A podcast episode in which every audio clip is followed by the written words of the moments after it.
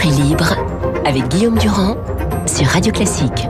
Ils sont de grands avocats, Le Borgne et Klugman. On vous attend. Vous avez lu comme moi Le Parisien hier. Je le montre. Je ne le montre pas puisqu'on est à la radio, mais en tout cas, il y a des caméras quasiment de surveillance. Éric Dupont-Moretti, je suis pour que la justice soit filmée et diffusée. Je ne sais plus où est la caméra, mais enfin, on va la trouver quelque part. En tout cas, elle va me trouver. La voici, la voilà. Poum on va être franc, hein, euh, Jean-Yves, vous êtes euh, vous êtes le doyen parmi nous trois. Euh, est-ce qu'il est dans dans le droit chemin d'une réforme de la justice utile ou est-ce qu'il est dans une impasse? Bon, D'abord, ça n'est pas un projet qui sort comme ça de, du néant.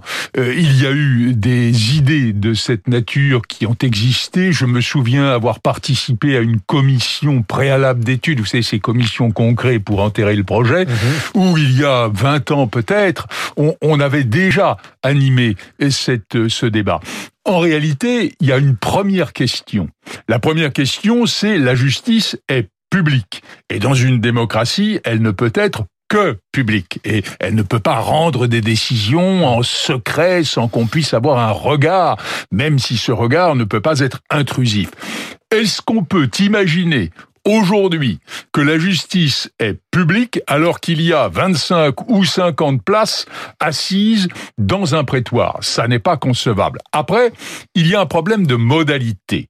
Une fois qu'on a enregistré certains procès, je dis certains parce que eh, il y a une telle masse de procès en France que là, enregistrer la totalité serait techniquement probablement difficile. Donc ça veut dire qu'on devrait enregistrer les procès qui ont un impact sur l'histoire de la société. Oui, c'est ça, les procès qui peuvent avoir un intérêt, euh, je dirais que... Charlie Hebdo, Tapi, peut-être. Oui, peut-être même quelques autres, peut-être même quelques autres dont on ne parle pas, mais euh, qui peuvent intéresser l'opinion. Je pense que certains procès criminels, Hmm. euh, qui ne font pas la une, qui ne sont pas le lieu d'un débat de principe, peuvent être intéressants. Après, le deuxième problème, il y a l'enregistrement et il y a la diffusion. Hmm. Et la diffusion est un problème qu'il faut savoir juguler. Est-ce que vous êtes pour, par exemple, les chaînes américaines qui sont en direct, comme ça a été le cas pour O.J. Simpson, ou est-ce que ça vous paraît absurde Alors, je pense que le direct pose un problème, euh, mais qu'un léger différé n'en poserait plus, et que l'outrance américaine est ce qu'elle est,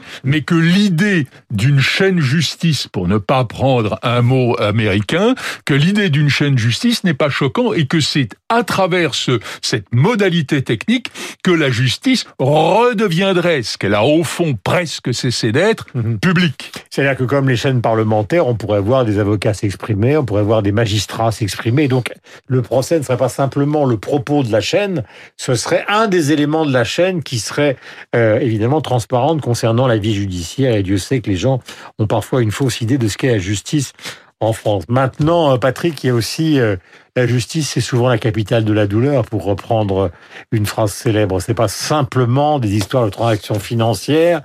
Et capitale de la douleur veut dire que quelquefois, évidemment, hein, on n'a pas forcément envie d'être filmé alors qu'on est au, plus bas.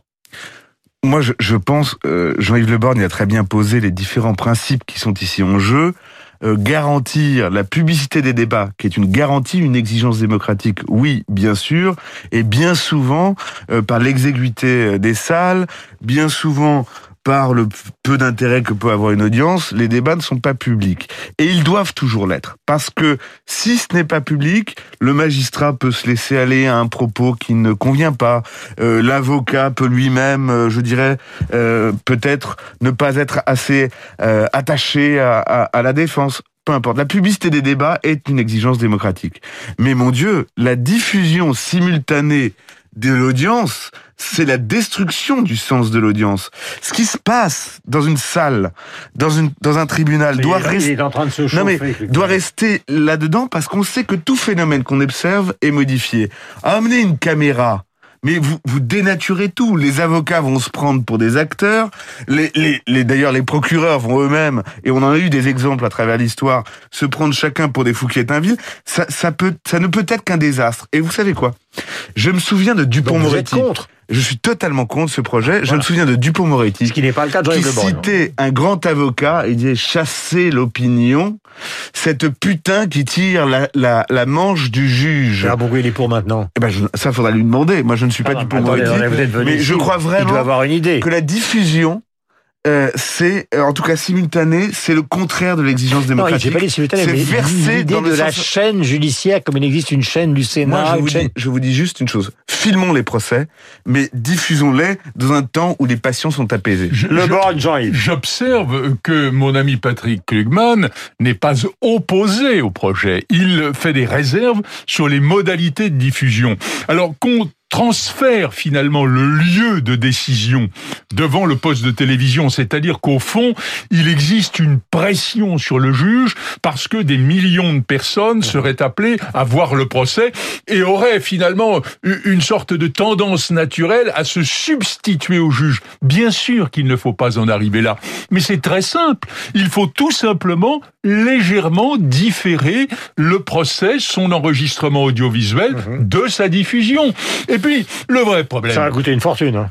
Oh, je pense, pourquoi ça coûterait une fortune? Alors, que si vous commencez à filmer tous les procès en France dans toutes les cours d'assises, ça va être très compliqué. hein. Non, mais bon, je, je le disais tout à l'heure, je pense que ça sera difficile de filmer la totalité des procès. Voilà, on fait ça avec des caméras de surveillance, ce sera tellement laid que... Non, mais ça, je dirais, c'est un autre débat. On verra comment la, la gestion économique de cette euh, hypothèse pourra pourra être faite. Mais ce qui me paraît important, c'est qu'il y ait un contact entre le public et la justice. Aujourd'hui, on entend des clameurs. Le juge ne fait pas ceci. La peine n'est pas la bonne. S'il faut que l'œuvre judiciaire soit jugée par le peuple, eh bien encore faut-il qu'il la connaisse et qu'il la voit dans son déroulement. Et là, peut-être, ces critiques excessives, virulentes contre les juges vont cesser. Au fond, il n'y a pas que la surveillance de la justice par l'opinion publique, il y a aussi la connaissance d'un rouage essentiel de notre démocratie. Vous pensez par exemple, Patrick, Oui, euh, je, je- je crains juste, et avec tout le respect que j'ai pour le football et sa diffusion télévisée, où il y a un nombre infini d'arbitres et de sélectionneurs qui sont euh, devant le poste en train d'hurler, que nous, nous fonctionnons de la même façon sur la justice. Moi, je crois que la justice, elle est quand même pratiquée par des auxiliaires de justice. Les uns sont magistrats, les autres sont avocats, et que donner, euh, jeter en pâture l'image sans le recul nécessaire, sans tout ce qui se passe dans l'audience, parce qu'il y aura toujours des exigences de montage pour que les, les gens suivent cela, c'est dénaturer la justice, c'est faire entrer définitivement le sensationnalisme Hmm. dans le procès et c'est finalement amoindrir l'exigence démocratique. pas le l'impression recul. derrière les idées de Dupont-Moretti, La il y a aussi cette idée, euh, et d'ailleurs il a nommé à la tête justement euh, de la justice un avocat et les magistrats ne sont pas franchement contents. Est-ce que vous ne pensez pas qu'il a cette idée derrière la tête, à savoir que pour l'instant ça fonctionne mal? Je vais donner un exemple qui concerne beaucoup de Français qui nous écoutent. Ils pensent que dans l'affaire Fillon, par exemple, à la fois l'instruction puis le procès ont été à charge, complètement à charge. Est-ce que le fait de rendre ça public obligerait quand même euh, les magistrats peut-être à, en amont et, pendant l'audience à plus de réserve dans la manière dont beaucoup considèrent qu'ils ont donné des, des, des- des- enfin qu'ils ont prononcé des décisions politiques? Mais moi, je pense que dans des affaires très publiques comme l'affaire Fillon, il y a indiscutablement euh, une méfiance du juge qui se sait sous le regard de l'opinion, un regard distancié, une connaissance du procès et de l'évolution judiciaire très relative.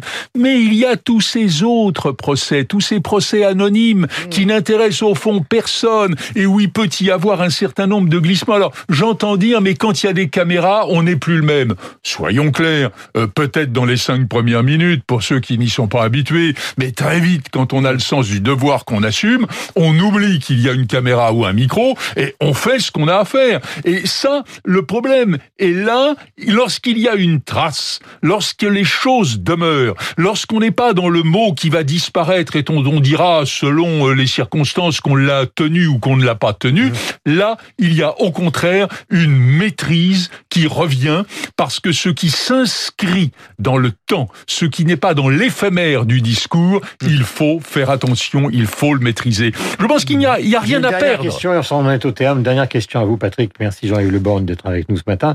Est-ce que vous êtes d'accord avec Dupont-Moretti et d'ailleurs avec Castex, qui est aussi à l'origine de ça, il dit au fond dans, le, dans, le, dans la catastrophe de la délinquance actuellement, bien que ce soit contesté par certains sociologues, euh, ce qu'il faut, c'est mettre le paquet sur la justice plus que sur la police dans le budget 2021, même si ça a déjà été fait du côté de la police dans le budget 2020, parce que c'est c'est la lenteur de la justice et le manque de moyens qui fait que euh, un certain nombre d'affaires ne sont pas réglées.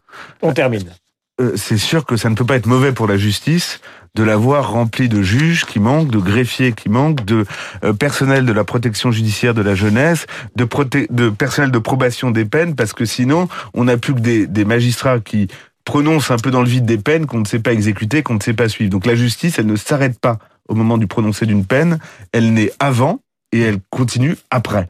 Et je pense que ça, c'est plutôt intelligent, c'est plutôt la garantie de l'effectivité du service public de la justice. Il est 8h57. Merci à tous les deux d'avoir enrichi une réflexion qui devrait être la nôtre, justement, sur ce sujet. Les procès pour l'histoire, vous le savez, sont filmés. C'est le cas de Charlie Hebdo. Et ça a été le cas, par exemple, du procès Barbie et d'autres procès, comme par exemple celui de Papon. Il est 8h57 minutes. Bonne journée à vous deux, Jean-Yves Leborgne. Et donc, euh, Patrick Plugman. Nous avons rendez-vous avec Lucille Bréau. Quel bonheur.